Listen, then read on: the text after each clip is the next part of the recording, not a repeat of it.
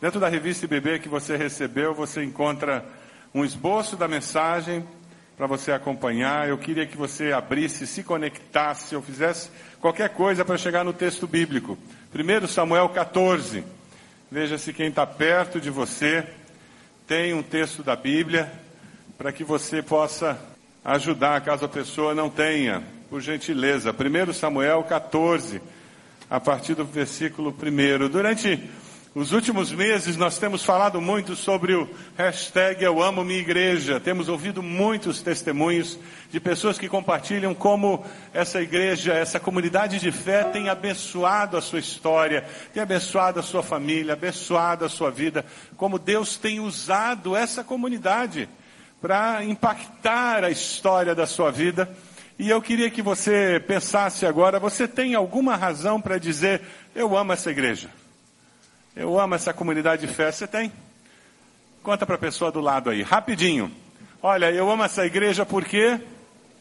Conta rapidinho para a pessoa que está do seu lado. Eu amo essa igreja porque. Conta para ela. Bem rapidinho. Eu queria que nós tivéssemos condições de gravar todas as histórias. Cada uma mais linda que a outra. Todas histórias que aquecem o coração. E hoje, celebrando o aniversário da igreja, nós vamos ouvir uma história que tem muitos anos de existência. Escute aí o que, que essa irmã querida tem a nos dizer hoje à noite. Quando eu cheguei, em 1956, ainda era uma congregação. Quem me convidou para ir lá foi uma senhora da igreja que já, ela já morreu, né? Jamile Caruta. Trabalhei com mensageira do rei. Era eu e a Isair. Então, às vezes, de vez em quando, eu vou numa igreja assim aqui em Curitiba e vem alguém. A senhora foi minha líder das mensageiras. Mas só que essa que eu fui líder, lá tá, já tem até neto. Então é gostoso, sabe? Teve uma comissão que foi lá olhar, né, de se conhecer lá o ainda não era como é hoje, aquela essa beleza, né? Era muito caro pelas posses da, da igreja, né? Mas aí, como a gente vai aprendendo que pela fé, né? porque pela fé, quanta coisa que a gente consegue. Assim, por exemplo, as crianças no departamento faziam um cofrinho. Até foi adotado para a campanha porquinho do Banestado, que tinha alguém que trabalhava no Banestado, aí foi, foi distribuído para as crianças na escola dominical. Então tinha cofrinho, que no dia do encerramento da campanha, tinha cofrinho que a moeda ainda estava lá fora do cofrinho. A única coisa que eu podia dar, a única coisa que eu tinha, era o carro. Interessante que vinha assim na minha cabeça, a, Bras a Brasília a Brasília. Não tinha nada a ver uma coisa, campanha de construção com a Brasília, né? Rebete, mas tem me incomodado isso. Ela falou, mãe, quem sabe Deus quer que a senhora dê a Brasília. Mas daí eu dei a chave, tinha que dar a chave. Da Brasília não dá a chave, né? E olha, quando eu dei a chave, já tinha comprador. Aí eu ia a pé igreja. Um domingo eu fui contando o passo. Deu três mil.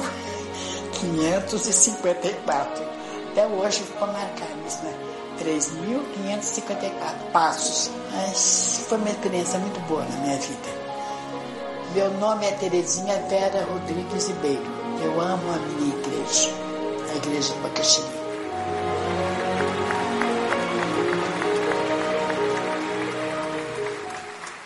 Irmã Terezinha é uma das membros fundadores da nossa igreja alegria poder ouvir essa história.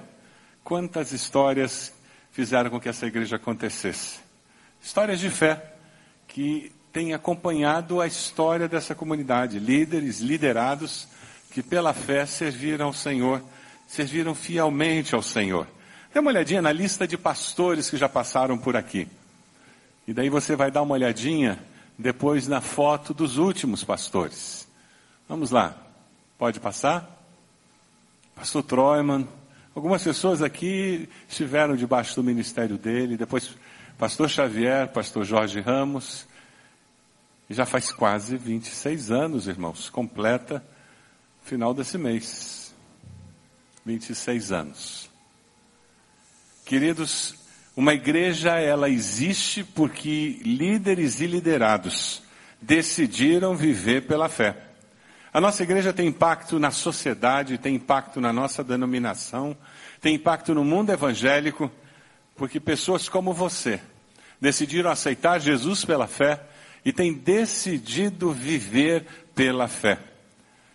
Quando lá em 1882 o casal Bagby chegou no Brasil, vindo dos Estados Unidos, e começaram todo um processo de evangelização no Brasil, unindo-se ao que já estava acontecendo ali no interior de São Paulo e Santa Bárbara. Eles não podiam imaginar, por mais que eles tivessem fé, que hoje nós seríamos cerca de 4 milhões no total, que nós teríamos o impacto na sociedade brasileira que nós temos como batistas brasileiros. Hoje pela manhã ouvimos o pastor Fernando Brandão nos falando um pouco de tudo o que acontece no Brasil. Porque os batistas brasileiros estão aqui presentes, agindo. O texto que nós vamos estudar nos fala sobre líder e liderado, que se dispõem, que ousam confiar em Deus para mudar a história do seu povo.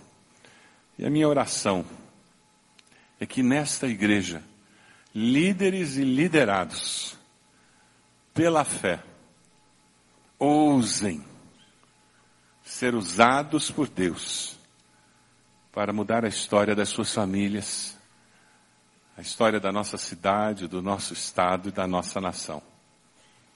Você acredita que Deus pode usar a sua vida para mudar a história? Sim ou não? Tá fraco. Tá fraco. Você acredita mesmo? Sim ou não? Pergunta para a pessoa do lado aí se ela falou com convicção. Sei não, hein? Vamos lá? Abra sua Bíblia aí, 1 Samuel 14. 1 Samuel 14, a partir do versículo 1, nós temos uma situação muito complicada.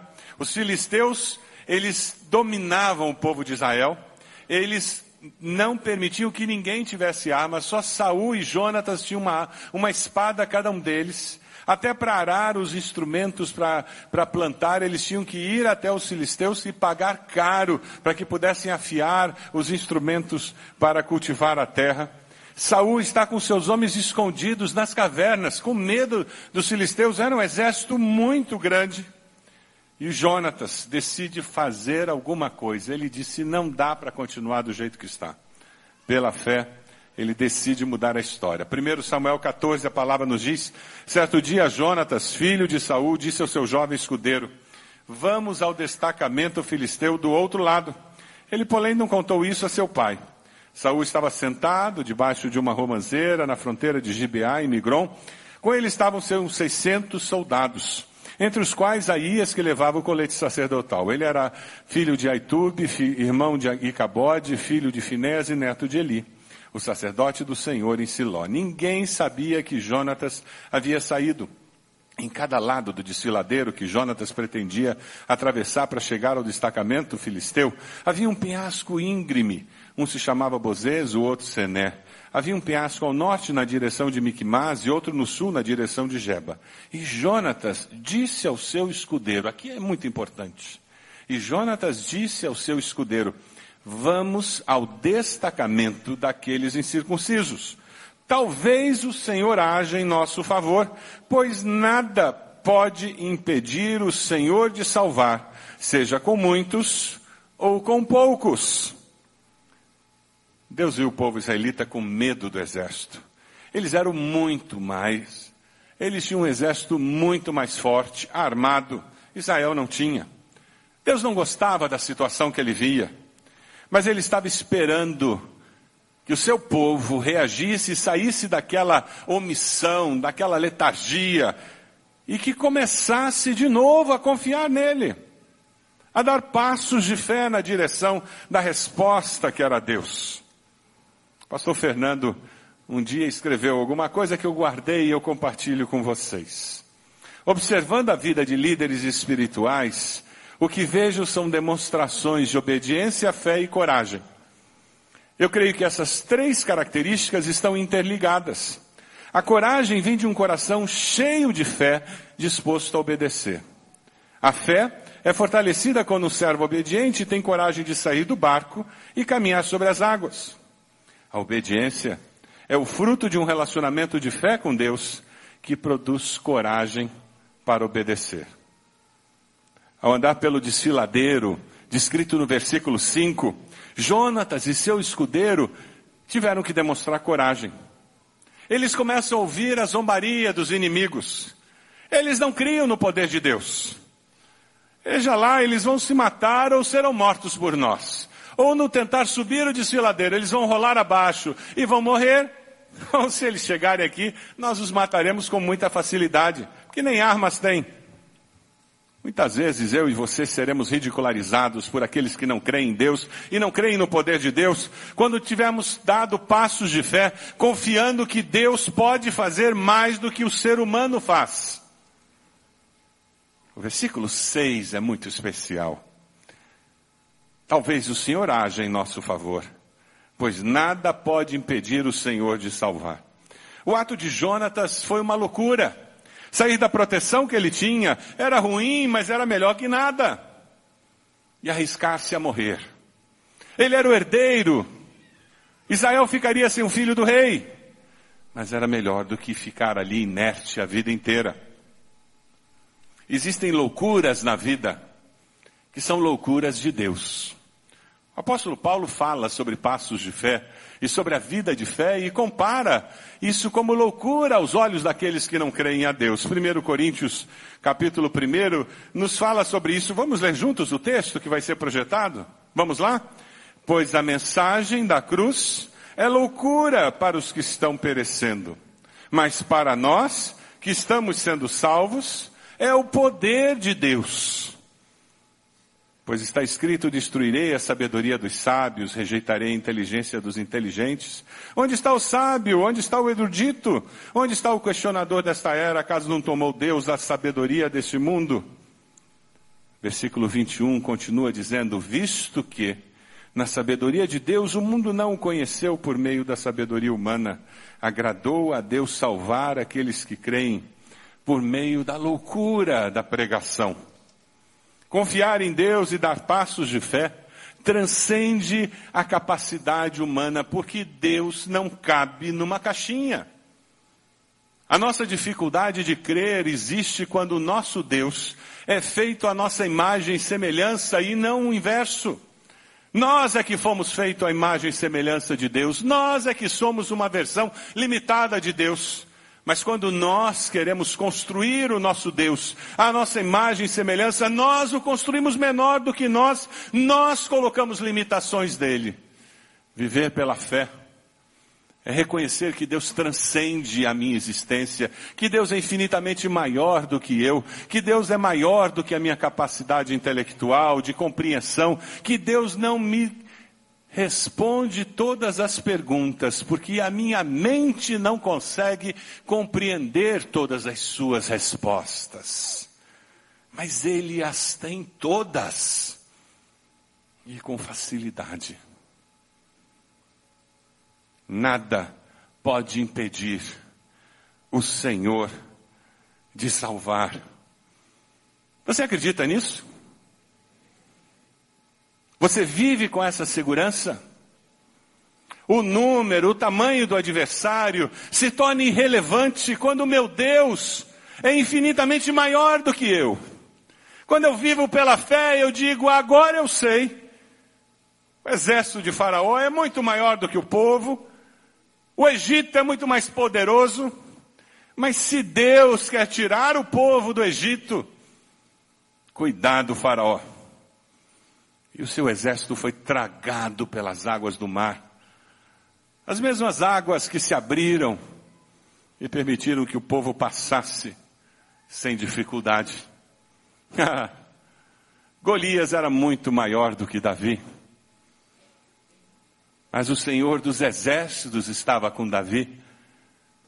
E algumas pedrinhas bastaram para que aquele gigante caísse e fosse derrotado. Eu cansei de ouvir que quando o IPUC resolve fazer uma obra em Curitiba, ninguém muda a cabeça do IPUC. Você já ouviu isso? Que é uma luta em glória da nossa igreja. Lutar contra o IPUC para que a trincheira saia dessa rua e seja feita em outro lugar. Mas se essa luta for do Senhor, o IPUC é pequenininho. Ah, meus queridos, você está lutando contra quem? Contra o quê? Qual é a sua luta? Vá até a cruz. Pegue a percepção correta dos fatos. Compreenda o que está acontecendo ao seu redor. Coloque seus olhos no autor e consumador da sua fé. E deixe que o poder de Deus seja liberado na sua vida pela fé. Entregue essa situação ao Senhor e diga a Deus: haja o que houver, nada pode impedir o Senhor de salvar. Amém? Nós celebramos 55 anos de existência nessa igreja porque nós cremos nisso. Nada, nem ninguém pode impedir o Senhor de salvar. Veja o versículo 7 no texto que nós estamos lendo. Eles começam a experimentar o mover sobrenatural de Deus na vida deles. Disse o escudeiro, Faze tudo o que tiveres em mente, falando para Jonatas, eu irei contigo. Esse era um liderado que apoiava o seu líder. E Jonatas disse, venha, vamos atravessar na direção dos soldados e deixaremos que nos avistem. Se nos disserem, esperem aí até que cheguemos perto, ficaremos onde estivermos e não avançaremos. Mas se disserem, subam aqui, subiremos, pois este será um sinal para nós de que o Senhor os entregou em nossas mãos. Envolva-se na visão dada por Deus ao seu líder. Eu irei contigo. Ao fazer um pacto com Deus, não brinque com Deus. Corra riscos pela fé e aceite as respostas de Deus. Você tem permitido Deus usar pessoas na sua vida? Ou a sua autossuficiência não permite que isso aconteça? Você tem permitido Deus liderar a sua vida, usando líderes espirituais na sua vida? Ah, quantas vezes, na nossa autossuficiência, nós não aceitamos que Deus use pessoas para nos abençoar pessoas para compartilhar conosco verdades eternas da palavra de Deus, que serão respostas de Deus para aquele momento que nós vivemos. E cegos, surdos espiritualmente, nós continuamos lutando com as nossas próprias forças e perdemos as respostas que Deus tem para nós.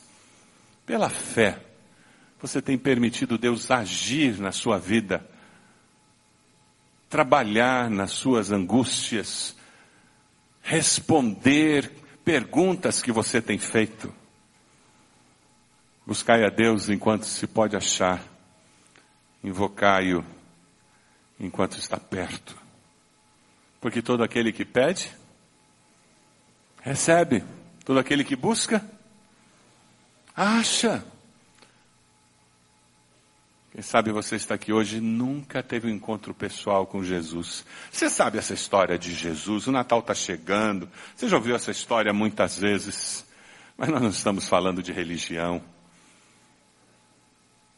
Nós não estamos falando de ser batista, presbiteriano, católico, seja lá o que for. Nós estamos falando de ser discípulo de Jesus de fato. Transformado pelo poder de Deus conhecê-lo existencialmente, arrepender-se dos seus pecados. Ah, isso faz toda a diferença. Porque você vê a vida de uma forma distinta. A partir do versículo 11, eles começam a ver o mover de Deus na situação. Os dois se deixaram ver pelo destacamento dos filisteus, se arriscaram. E os filisteus dizem: Vejam, os hebreus estão saindo dos buracos onde estavam escondidos. E gritaram para Jonas e seu escudeiro: Subam até aqui e lhes daremos uma lição. Qual foi o trato deles com Deus? Se eles disseram subam até aqui, Deus já nos deu a vitória. Qual foi a palavra que eles deram para eles? Subam até aqui. O ser humano pensa que está no controle da história. Mas Deus é Senhor da história. Amém? Eles identificaram a resposta de Deus. Eles não desprezaram o sinal de Deus. Jonatas disse para o escudeiro: siga-me. O Senhor os entregou nas mãos de Israel. É um grito de fé. O Senhor os entregou. Existe alguma resposta de Deus que Deus está dando para você, está gritando no seu ouvido, está falando para você e você está fingindo que não ouve? E Deus fala e fala e manda mais uma pessoa e fala e fala. Só falta mandar a mula de Balaão. E quem lê a Bíblia sabe da história. E Deus falou e falou, e nada do profeta ouvir, e tinha um anjo na frente, e nada dele reconhecer. Ele só ouviu a mensagem de Deus quando a sua própria mula começou a falar. E nem como a mula falando, ele entendeu que era Deus. Ele começou a brigar com a mula. Você já viu alguém discutindo com mula? Mas a cegueira espiritual faz você nem perceber o sobrenatural que acontece ao seu redor. Porque você está tão cego que você não vê o cuidado de Deus se revelando eles prosseguiram pela fé com frio na barriga. Se aproximaram do acampamento todos armados, eles só tinham uma espada. Quem somos nós? Dois contra muitos milhares. E agora, como será isso? Ou Deus faz, ou Deus faz. Eram as duas opções que eles tinham. É uma situação ideal. Porque ou Deus faz o milagre ou dá tudo errado. Jonatas escalou o desfiladeiro, versículo 13, usando as mãos, pés. Escudeiro foi logo atrás. Jonatas os derrubava, seu escudeiro logo atrás dele os matava. Naquele primeiro ataque, Jonas, Jonatas e seu escudeiro mataram cerca de 20 homens numa pequena área de terra. Legal. 20. Eram milhares. Eles vão chegar lá, né? Versículo 15 diz que caiu terror sobre todo o exército. Quem foi que fez isso? Quem foi que fez isso?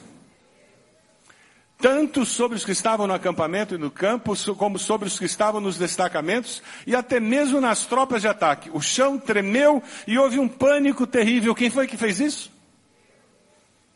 As sentinelas de Saul e Gibeá de Benjamim viram o exército filisteu se dispersando, correndo em todas as direções. Quem persevera no propósito dado por Deus tem que se preparar, porque o sobrenatural de Deus se manifestará. Amém?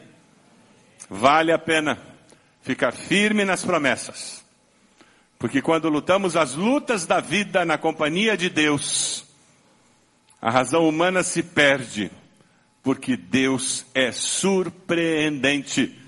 Quando lutamos as lutas da vida na companhia de Deus, a razão humana se perde, porque Deus é surpreendente. Aleluia!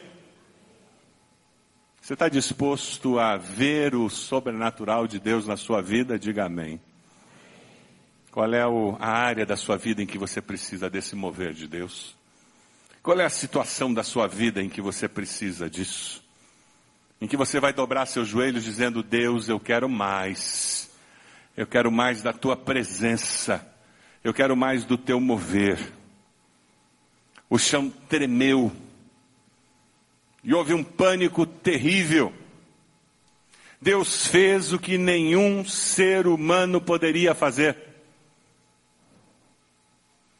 Chegar até lá, eles poderiam. Deus não podia ter dado um estalo de dedos e eles subido aquela montanha? Por que, que eles tiveram que suar, sofrer para escalar aquele desfiladeiro? Porque aquilo eles podiam fazer. Por que, que foram os homens que tiraram a pedra do túmulo de Lázaro? Porque aquilo eles podiam fazer. Mas quem foi que ressuscitou Lázaro? Foi Jesus, porque aquilo os homens não faziam. Quem foi que colocou pânico no exército dos filisteus? Foi Deus, porque aquilo os homens não podiam fazer. E não é diferente nas nossas vidas. Deus não abençoa vagabundo, não. Deus não abençoa quem é omisso, negligente.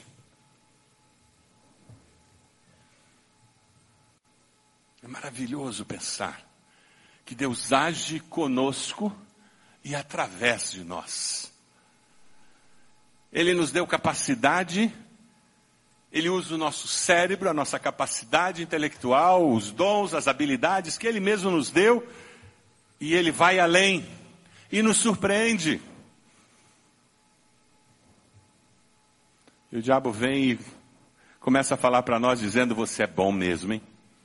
Nós, tudo que você sabe, toda a tua capacidade, você é bom, hein? Acho que não tem ninguém que nem você, não. Para que você precisa de Deus? E aquilo que era bênção de Deus vira maldição na sua vida. Vira prepotência, orgulho, autossuficiência. E você perde a capacidade de ver Deus usando a bênção que Ele te deu sendo multiplicada, indo além do que humanamente falando é possível. E daí aquele caso que você estava quebrando a cabeça e que ninguém encontra uma solução, você encontra uma solução que você diz, só Deus para me dar essa saída.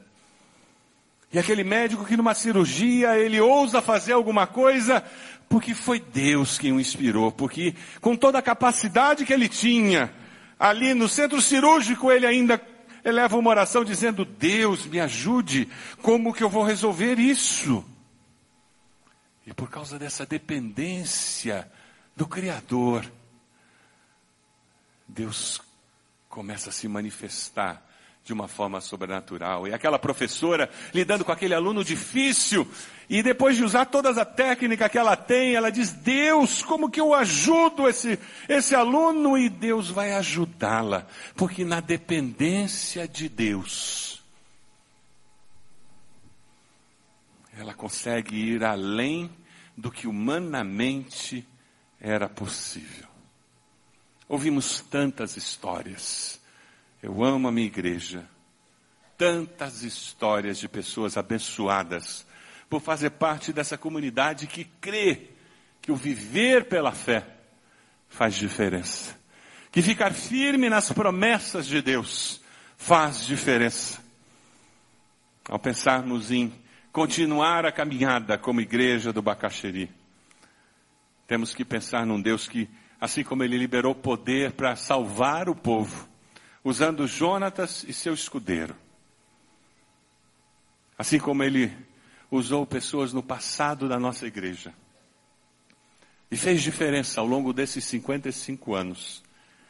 Deus escolhe liberar o seu poder através da vida dessa pessoa que está sentado aí do seu lado. Olha para ela. É através dela e através de você também. Deus está vendo nossos alvos, nossos desafios como comunidade. E o desejo dele é abençoar você, para que você possa ser uma benção. Você aceita viver pela fé os desafios de Deus para a sua vida? Sim ou não? Você aceita participar dos desafios de fé da sua igreja? Sim ou não? Nós vamos rumo aos 60 anos. Nós já estamos começando a falar dos 60 anos. Cinco anos para chegar lá. Nós vamos viver desafios de fé nesses próximos cinco anos. E nós queremos que você faça parte dessa história. Você quer fazer parte dessa história? Quer mesmo? Você pode fechar seus olhos. Tem algum desafio de fé na sua vida pessoal que você precisa dizer, Deus, eu vou fazer que nem Jonatas. Eu darei um passo de fé, confiando no Senhor. Eu vou convidar você para vir até aqui à frente. E com esse gesto você vai estar dizendo: Eu confio em Deus para fazer infinitamente mais do que eu pedi e eu pensei. Eu confio em Deus para agir de forma surpreendente na minha vida. Eu confio em Deus para ser o Deus da minha vida. Assim como ele agiu na vida de Jonatas, ele vai agir na minha vida, na minha família. Talvez a sua decisão seja com relação à sua igreja. Você não é membro dessa igreja. Você está procurando igreja e hoje Deus está falando com você. Eu quero servir aqui. Eu quero fazer diferença nessa igreja. Talvez você esteja frequentando só, só os cultos, mas você quer se envolver. Você quer fazer diferença na vida das pessoas. Você quer que Deus avive o seu coração. Que Deus toque fogo no seu coração. Você quer renovar seu compromisso com Deus. E o meu desafio é que você diga a Deus: toma minha vida em tuas mãos. Quem sabe você está aqui e hoje você está tomando uma decisão. Você está dizendo: hoje eu entendi que eu preciso, pela fé, confessar Jesus como meu Salvador. Pela fé, confiar em Deus. Pela fé, entregar minha vida a Ele. Pela fé, construir uma vida diferente. A Bíblia diz que com tua boca confessares a Jesus como Senhor, no teu coração creres que Deus o levantou dos mortos, será salvo. Venha aqui para frente com esse gesto dizendo, pastor, eu estou começando a minha história hoje. A minha história com Deus. A minha história com Jesus. Você quer tomar essa decisão? Saia do seu lugar. Enquanto todos estão orando, saia do seu lugar, venha até aqui, coloque-se de joelhos. Eu quero orar por você. Saia de onde você está. Venha aqui. É uma decisão na família, na sua vida pessoal, um passo de fé que você tem que dar. Venha até aqui, coloque-se de joelhos. É avivamento do seu coração que precisa acontecer. Saia do seu lugar, venha até aqui, ponha-se de joelhos. Momento seu com Deus. Momento de renovação. Momento de confirmação. Isso. Quantas pessoas estão vindo? Tempo especial. Vem até aqui. Aceitando Jesus como Salvador. Compromisso renovado. Um passo de fé. Quem sabe algo que você vai ter que fazer a partir de amanhã, lá na sua empresa, lá no seu trabalho. Você é empresário e tem uma mudança que precisa ser feita no seu negócio. E Deus está falando com você. E hoje você está tomando a decisão: eu vou fazer aquela mudança que eu tenho que fazer. E eu vou fazer isso pela fé, crendo que Deus está no controle do meu negócio. Porque o meu negócio é do Senhor. E vai ser Deus quem vai agir. Vem até aqui, põe-se de joelhos. Quem sabe é no relacionamento familiar. Algo com o filho, algo com seus pais, quem sabe com o irmão, com o parente. Deus precisa restaurar aquele relacionamento. Chega aqui. Tempo especial seu com o Senhor. Ah, que coisa boa. Tempo de consagração no altar do Senhor. Tempo de dedicação. Pessoas estão chegando, que coisa boa. Vem chegando. Tempo com o Senhor. Tempo com Deus. Converse com o Senhor. Diga para Ele o que está acontecendo na sua vida. Abra seu coração.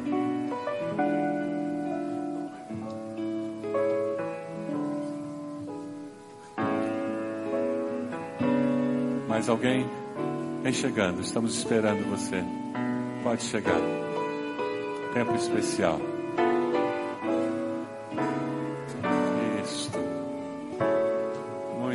Especial. Louvado seja. Louvado seja o Senhor. Glória a Deus. Feche seus olhos onde você está. Louvado seja o Senhor. Deus amado, no nome de Jesus, nós pedimos perdão porque tantas vezes, Deus, nós vivemos firmado na nossa autossuficiência, na nossa razão, e não tomamos decisões baseadas no teu poder e em tudo que o Senhor pode fazer. Nos perdoe, Senhor. A tua palavra diz que o justo viverá pela fé. E nós queremos viver pela fé. Nós queremos ser uma igreja que vive pela fé. E, ó Pai amado, nesse momento, nós nos unimos a esses irmãos e irmãs que estão à frente e oramos por eles, Deus, pedindo bênção dos céus sobre as suas vidas. O Senhor conhece a decisão de cada coração. O Senhor conhece o anseio dos seus corações. Foi o Senhor mesmo quem trouxe às suas mentes as decisões que eles tomaram. Foi o teu Santo Espírito quem os convenceu. E a nossa oração é que essa obra continue, Deus. E que eles sejam mais do que vencedores por meio de Cristo Jesus. Nós nos unimos como igreja de Jesus e pedimos bênção sobre a vida deles, Deus. Porque nós sabemos que o Senhor deseja abençoá-los. Nós queremos depois ouvir histórias, testemunhos de como eles foram ousados, como tiveram coragem de dar passos de fé e como as suas empresas foram abençoadas, como as suas famílias foram transformadas, como relacionamentos foram restaurados, ó oh Deus, como a, a vida interior deles foram, foi avivada, Deus, porque hoje, hoje, em nome de Jesus, eles deram um passo de fé. E a nós, como igreja, Deus, nos ajude a viver pela fé, firme nas promessas promessas que o Senhor nos deixou, e confiando nelas, a Deus que nós possamos prosseguir, servindo ao Senhor por todos os anos da nossa vida, sabendo que vale a pena servir ao Senhor e ao Senhor apenas. Nós amamos ao Senhor, nós queremos viver as nossas vidas para o Senhor. E é por isso que nós oramos, no nome de Jesus. Amém, Senhor. Amém. Vamos ficar de pé. Dê um abraço na pessoa do lado e diga: Deus te abençoe. Fique firme nas promessas, meu irmão, servindo ao Senhor em nome de Jesus.